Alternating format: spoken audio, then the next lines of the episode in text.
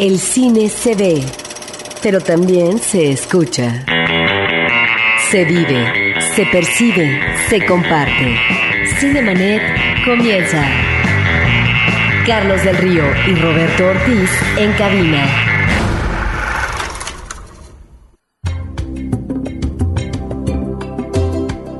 Cinemanet en podcast www.cinemanet.com.mx. Bienvenidos, gracias por escucharnos, gracias por sintonizarnos, gracias por acompañarnos a platicar de cine. Yo soy Carlos del Río y saludo a Roberto Ortiz. Pues eh, yo estoy muy contento, Carlos. Tenemos mucho de qué hablar, no solamente de los estrenos, dos estrenos fuertes esta semana, pero también lo que viene arrastrando ya la semana pasada con películas, me parece, a destacar, y por supuesto también de fallecimientos, el recordatorio de personajes importantes en el mundo de la actuación como Carl Malden o de directores importantes también de cine mexicano como Julio Bracho. De eso estaremos hablando, gente que ha participado de manera importante en el cine 4 de julio del 2009 eh, los aburridos robots gigantes dan espacio para que entren los gangsters y los dinosaurios, lo cual creo, Roberto, que es buena noticia para los cinéfilos. Sí, Dos películas totalmente diferentes, una para toda la familia, diría uno, una película que tiene que ver con personajes a los cuales ya nos hemos acostumbrado y que se crean situaciones además muy divertidas, y por otra parte el cine de gángster con uno de los mejores artífices del thriller policíaco en los últimos años. Ni más ni menos que Michael Mann, de todo y esto hablaremos, y antes de comenzar recordamos los teléfonos en la cabina de Horizonte, los teléfonos aquí en el Instituto Mexicano de la Radio, 560-10802, 560-10802, ya vieron Transformers, ya vieron la era del hielo, ya vieron enemigos públicos. ¿Qué es lo que esperan ustedes este fin de semana? Llámenos y compártanlos con nosotros. 4 de julio, decía yo, Día de la Independencia, día de esa película tan horrible como El Patriota, día de nacido el 4 de julio de Oliver Stone pero también día de cumpleaños y por ello felicitamos a nuestros amigos, a nuestros queridos amigos Carlos Gómez Iniesta, que el día de hoy cumple, y también a Tania Rodríguez. Empezamos. Cartelera. Los estrenos en pantalla grande.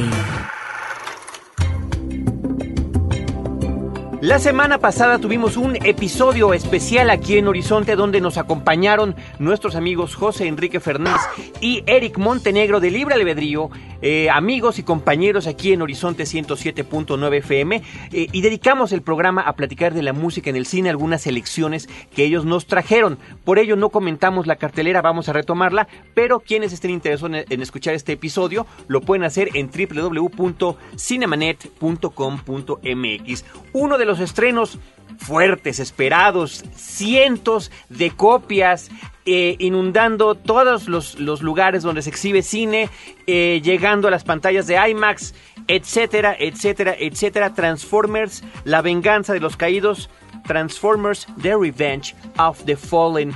Eh, la película de Michael Bay resultó ser, estimado público, querido Roberto, un una decepción más grande que estos impresionantes robots. La película es aburrida, la película es demasiado larga, la película tiene unos momentos de humor forzado abominables y quizás lo único que pudiera quedar para el espectador es eh, pues lo máximo en sofisticación que hay hoy en día tecnológica para efectos especiales y ver a esos robots gigantes luchando.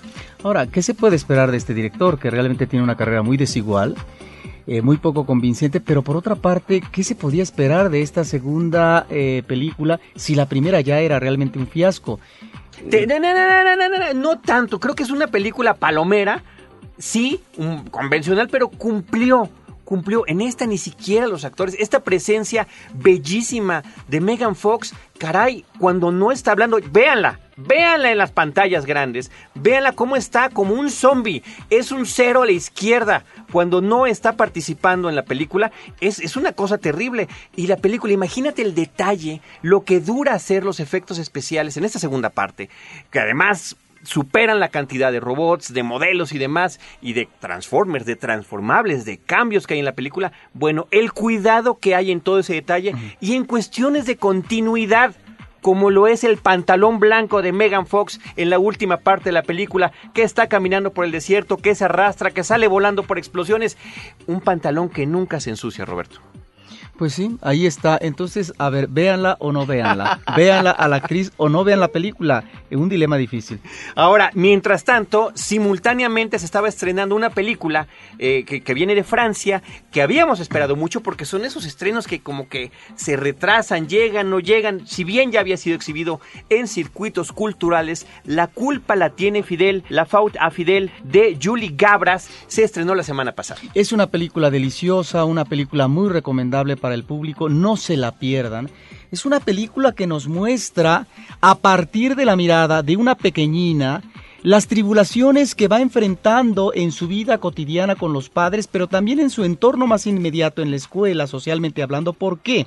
Porque estamos, eh, la película se ubica a principios de los 70. Así es. En un momento de eclosión política en donde eh, sus padres se van inclusive a Sudamérica, en el caso de Chile, donde se está planteando la posibilidad de un socialismo a través de la democracia con, eh, digamos, una nueva modalidad política que no se da en este caso a través de una revolución como pudo haber sido la cubana, la, la de la Unión Soviética, etcétera, sino a partir de elecciones democráticas. Entonces, sus padres están permeados por este espíritu crítico, combativo, eh, de una situación del sistema en contra del capitalismo, etcétera, y la niña vive su realidad y la realidad es que ella está feliz en una escuela de monjas en donde está eh, cubierta, por supuesto, por la educación religiosa y de repente los padres, por una cuestión ideológica, la sacan para meterla en una escuela pública. Bueno, yo creo que ahí está uno de los primeros elementos discursivos de la película interesantes,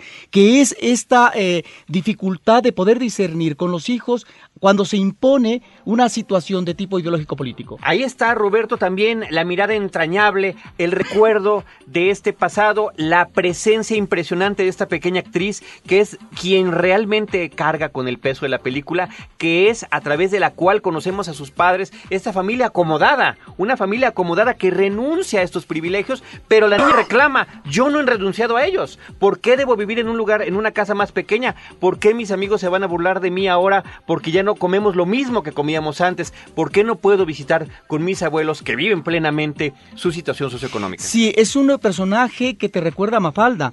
Mafalda, este personaje de cómic que era muy crítico con el sistema, bueno, también entrañaba a veces en su, en su interpretación de la, de la política mucha confusión. Ahí está ese mundo también eh, confuso por parte de una niña que no puede entender del todo lo que está sucediendo, pero que tiene que asimilarlo de manera eh, rápida. Es una película formidable que no se deben de perder, en donde el personaje infantil resulta, como tú dices, efectivamente entrañable. Búsquenla, la culpa la tiene Fidel de Francia, extraordinaria película. También Roberto del Reino Unido llegó la semana pasada Happy Go Lucky, que es una película, una comedia eh, interesante, pero que desafortunadamente aquí le pusieron el título de La Dulce Vida, lo cual por supuesto nos lleva a la referencia de la Dolce Vita eh, y, que verdaderamente no tiene nada que ver con ello. Sí, es del mismo director del Secreto de Verónica Lake. Es una película que me parece interesante por el personaje central, que es una maestra eh, de primaria, y vemos la relación con sus amigas, la relación con los hombres, y sobre todo una mujer, digamos, que ve con afán que ve además eh, de forma alegre, digamos, eh, la vida. Su enfoque es un enfoque optimista en su cotidianidad, independientemente de los problemas que vayan surgiendo una y otra vez, de tal manera que ahí es donde el personaje que creo que tiene una magnífica interpretación, eh, cobra una gran vida, un gran incentivo, y en donde el director también aplica un sistema de técnica actoral, de improvisación, que le viene muy bien a la cinta. La actriz principal se llama Sala Hawkins, ella interpreta a Poppy, efectivamente esta, esta niña de, despreocupada que va viviendo la vida al momento, y sí, efectivamente, tendrá sus conflictos de soledad, de búsqueda de pareja, ¿no? De, poder eh, encontrarse socialmente con los otros, y que justamente cómo su alegría, cómo este desenfado que va cargando de repente no checa con el resto del público, ¿no? Ahí está una de las primeras escenas cuando llega a una librería y verdaderamente el que atiende ni siquiera la pela, pese a que ella saluda, hace bromas, en fin. Ahora, es un personaje curioso porque efectivamente hay gente que le puede agradar o gente que como los mismos personajes de la película pueden ser desesperados por ella. Sí, uno podría decir con una mujer de esa verborrea que habla tanto, que resulta tan optimista en su visión de las cosas, eh, a veces podría resultar para el espectador insoportable. Pero lo que me llama la atención es yo creo que ese tipo de personajes de aliento, uno de esos personajes optimistas que creo que contrastan, Carlos, con los personajes que cotidianamente vemos en el cine. Es difícil ver personajes de esta naturaleza y me parece que en ese sentido es muy recomendable la cinta. Happy Go Lucky se llama aquí en México La Dulce Vida de Mike Lee, también se estrenó la semana pasada. Ahora sí, vámonos con lo que se estrenó esta semana. Fíjate nada más, únicamente dos estrenos comerciales. ¿Por qué? Pues porque todavía estos Transformers están acaparando una gran cantidad de pantallas y porque los dos estrenos que llegan son verdaderamente importantes en esta época hollywoodense de lo que se llama el verano eh, cinematográfico. Por una parte, la tercera eh, parte la tercera parte de la era de hielo. Aquí se llama simplemente la era de hielo 3, Ice Age, Dawn of the Dinosaurs, eh, el nacimiento de los dinosaurios sería como se debería de llamar, eh, donde aparece música como esta ochentera de Was Not Was, que se llama Walk the Dinosaur, y donde efectivamente regresamos con los personajes que ya habíamos conocido en la primera película, que creo que hasta el momento ninguna de las dos secuelas se puede comparar con el impacto que tuvo y en originalidad eh, y en encanto la cinta original La Era de Hielo, donde estaba el mamut, el perezoso y el dientes de sable. En la segunda película se integra una mamut femenina y unas zarigüeyas y por supuesto este personaje que ha salido en las tres películas que creo que ahora cobra una mayor relevancia, que es la ardilla que está permanentemente buscando este pedazo como de nuez o lo que sea que siempre está persiguiendo. Fíjate que eh, a mí Roberto la, la película en un principio me pareció como forzada, la historia como que cómo regresamos otra vez con estos personajes que además ya habían crecido en números y eh, ahora la, historia se centra en cómo estos, eh, estos eh, mamíferos de los finales, se supone, porque desde la película pasada se supone que ya estaba comenzando el deshielo, de los finales de la era de hielo, descubren ahí un, como en las, como en las novelas de Julio Verne o en las películas de ciencia ficción, un mundo subterráneo donde los dinosaurios continúan con vida, no se han extinguido y emprenden allí una aventura. A partir de que llegan a ese lugar y que se encuentran con un personaje que es una comadreja que se llama Buck, creo que la película adquiere un mucho mejor ritmo y es mucho más entretenida. Sí, porque encontramos además muchas situaciones, creo yo, eh, originales, más que decir genuinas, porque los personajes se repiten y nos remiten, por supuesto, a situaciones que ya vemos o hemos visto en la animación, pero creo que aquí hay eh, varios elementos que funcionan muy bien, que se imbrican adecuadamente. ¿A qué me refiero? Está la idea del cine dentro del cine, cuando de repente un personaje está remitiendo a una vivencia personal y bueno, nos vamos a una especie de flashback fílmico. Además, la imagen aparece efectivamente como si se tratara de una imagen no propiamente clara, sino aquella que obedece al recuerdo, es decir, se transforma porque finalmente tiene que ver con ese mundo de la fantasía en el recuerdo. Y por otra parte tenemos también otras situaciones que tienen que ver con cambios. Eh, no es una película propiamente ortodoxa. ¿A qué voy? A que, por ejemplo, encontramos un baile, digamos, eh, de música de tango. Es una de las mejores secuencias, eh, no diremos quién con quién, pero hay un baile de tango ahí que dura menos de un minuto, que es verdaderamente interesantísimo. Y yo rescataría las escenas finales de acción, son verdaderamente trepidantes. Una película que además se está presentando en varias salas en tercera dimensión. Yo la vi en tercera dimensión y ahí hay una, cosa difícil que elegir o la veo en inglés, que es como me gusta verlas en original, que además estaba en, en, muy, muy poquitas salas, o bueno, finalmente la veo en español en tercera dimensión. En tercera dimensión está efectivamente, algo que me llama la atención, que en los personajes encontramos, por ejemplo, eh, la posibilidad de un embarazo por parte de una hembra mamut. Encontramos también en el caso de una pareja de ardillas no solamente la cuestión instintiva que, eh, como conducta que tiene que ver con la búsqueda de encuentro para la alimentación de una bellota, sino al mismo tiempo la posibilidad del romance. Y encuentro aquí esta división entre lo que puede ser una conducta animal y esta humanización que podrían tener los personajes, los personajes en este caso del mundo animal. Creo que en ese sentido la película es muy nutrida, que tiene elementos muy atractivos y que la gente realmente sale muy satisfecha y se ríe casi siempre. Y que va definitivamente de menos a más la película La Era de Hielo 3 de estreno esta semana. Nosotros seguimos con esto. La Palomita de Oro. Película de la semana.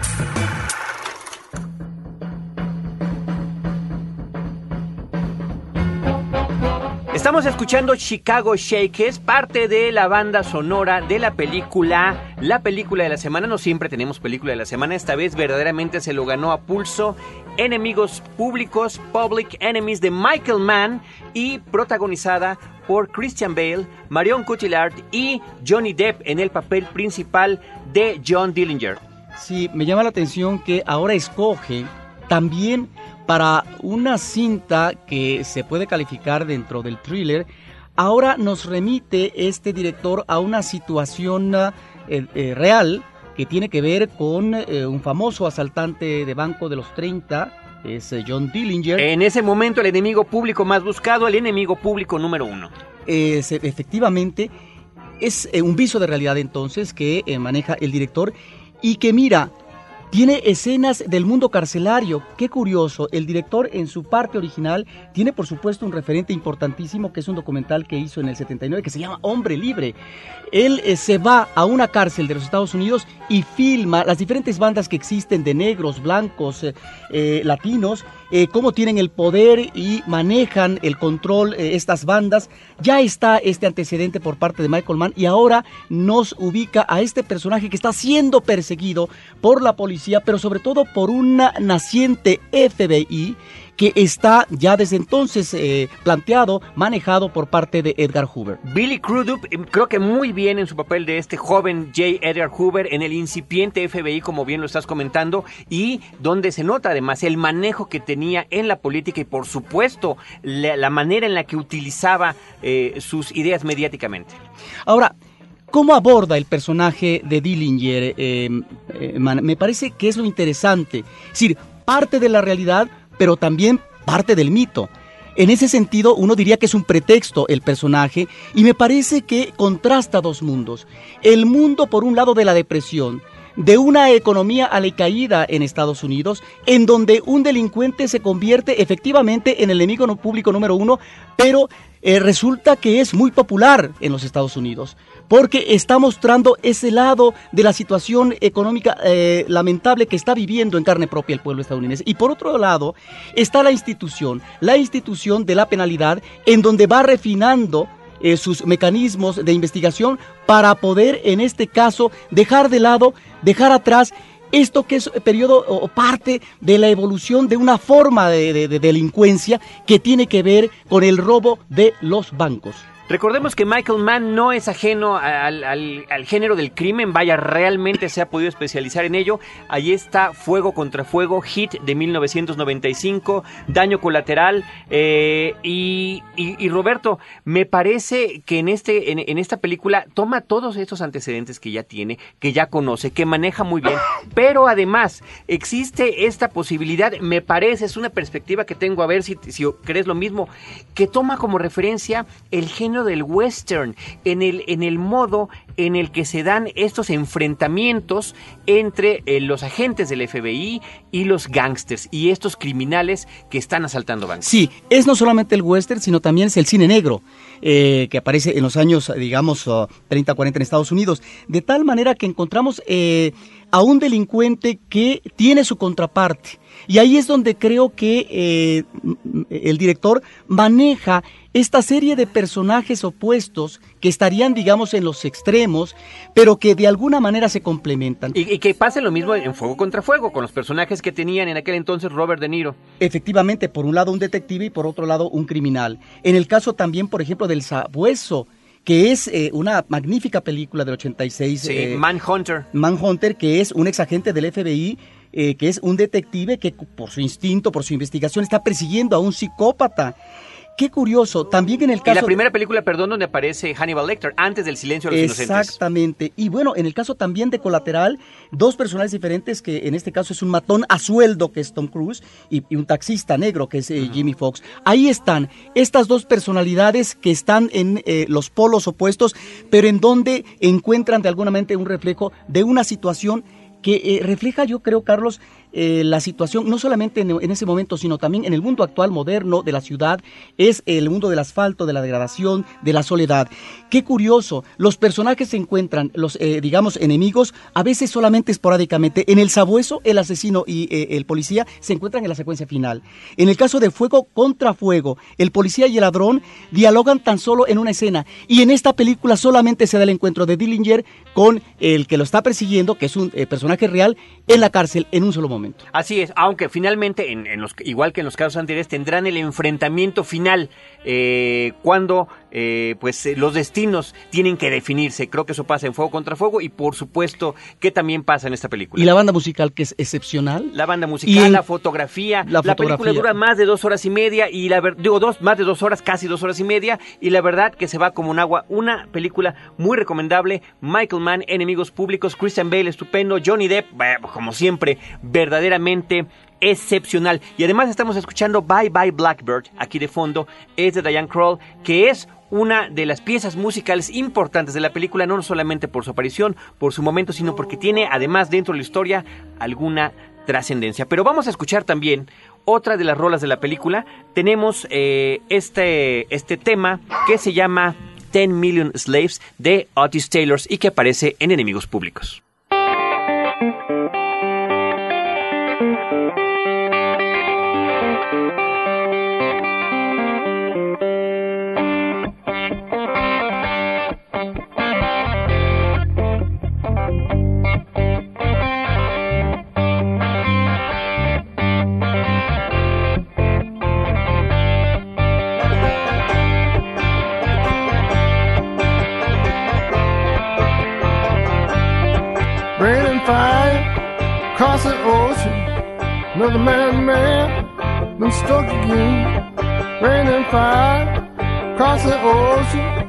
Another man, man, been struck again. Sitting down here, fall fallout shelter.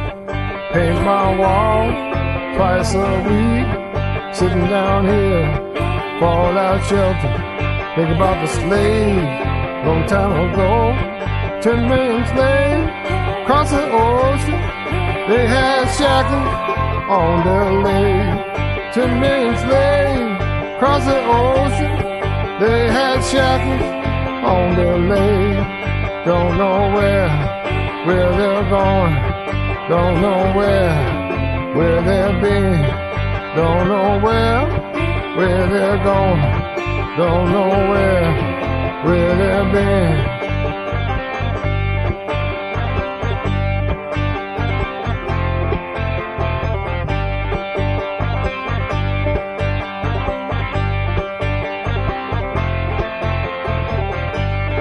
Sun goes out, you'll be standing, you'll be standing by yourself. Sun goes out, you'll be standing, you'll be standing by yourself.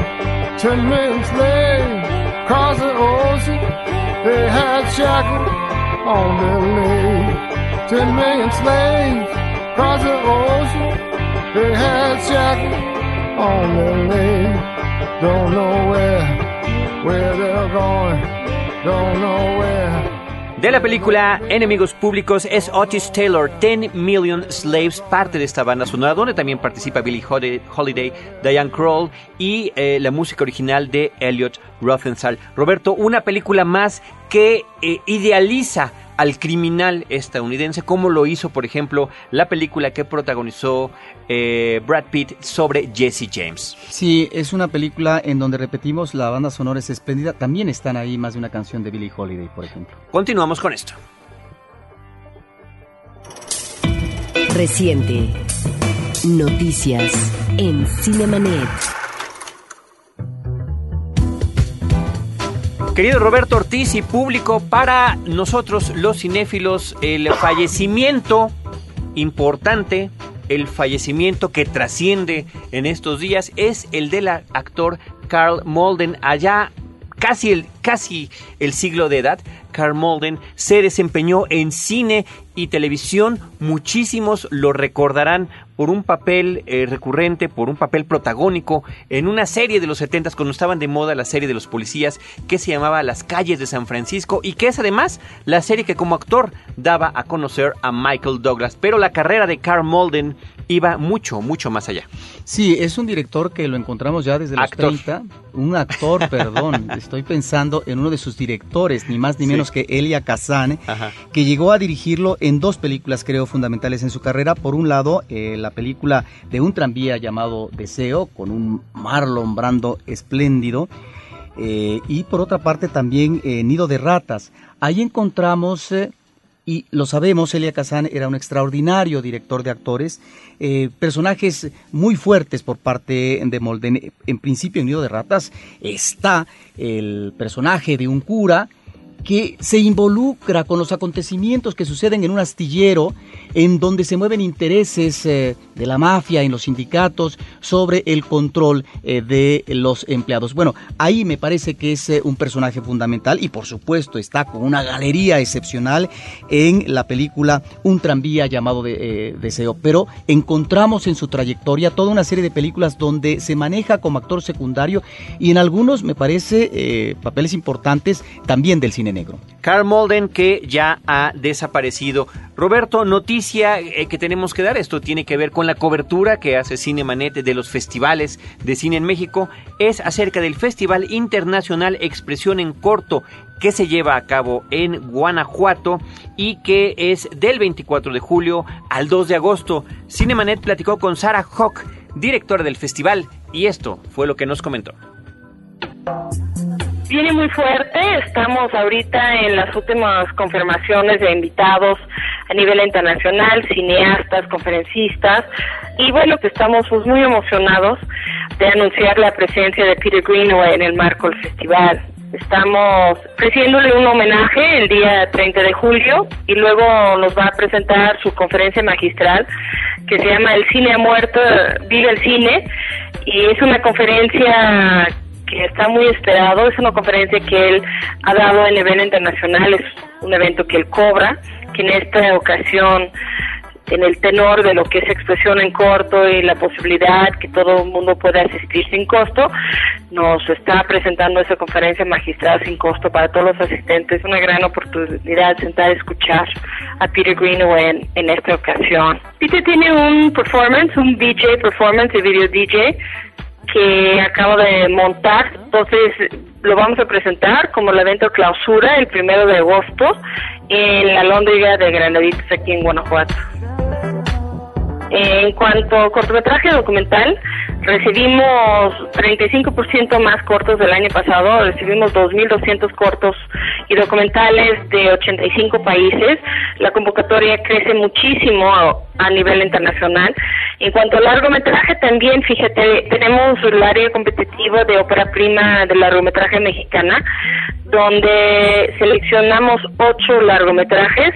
Este año recibimos lo doble de largos que el año pasado y la respuesta enorme. Vaya que han optado por estrenar con nosotros, entonces es un gran honor para nosotros. Se ha consolidado mucho el proyecto con CAN, que se llama Mexicanes.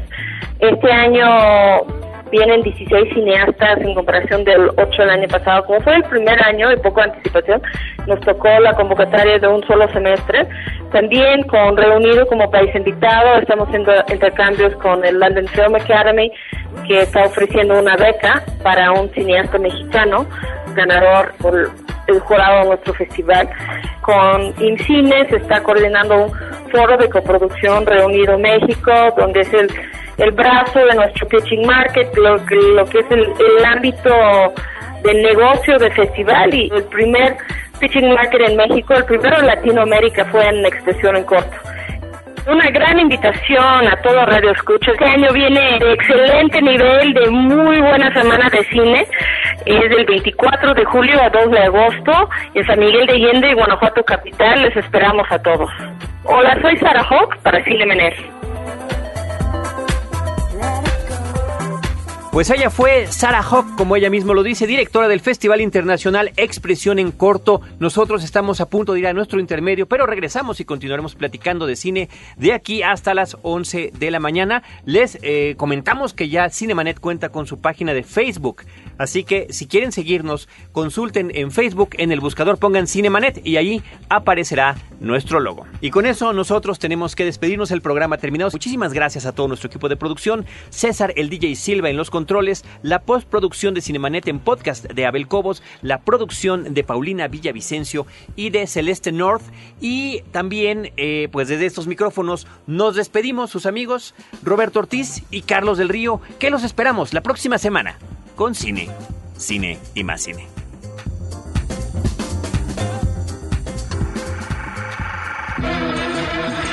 Cinemanet termina por hoy. Te esperamos el próximo sábado, en punto de las 10 de la mañana. Más cine en Cinemanet.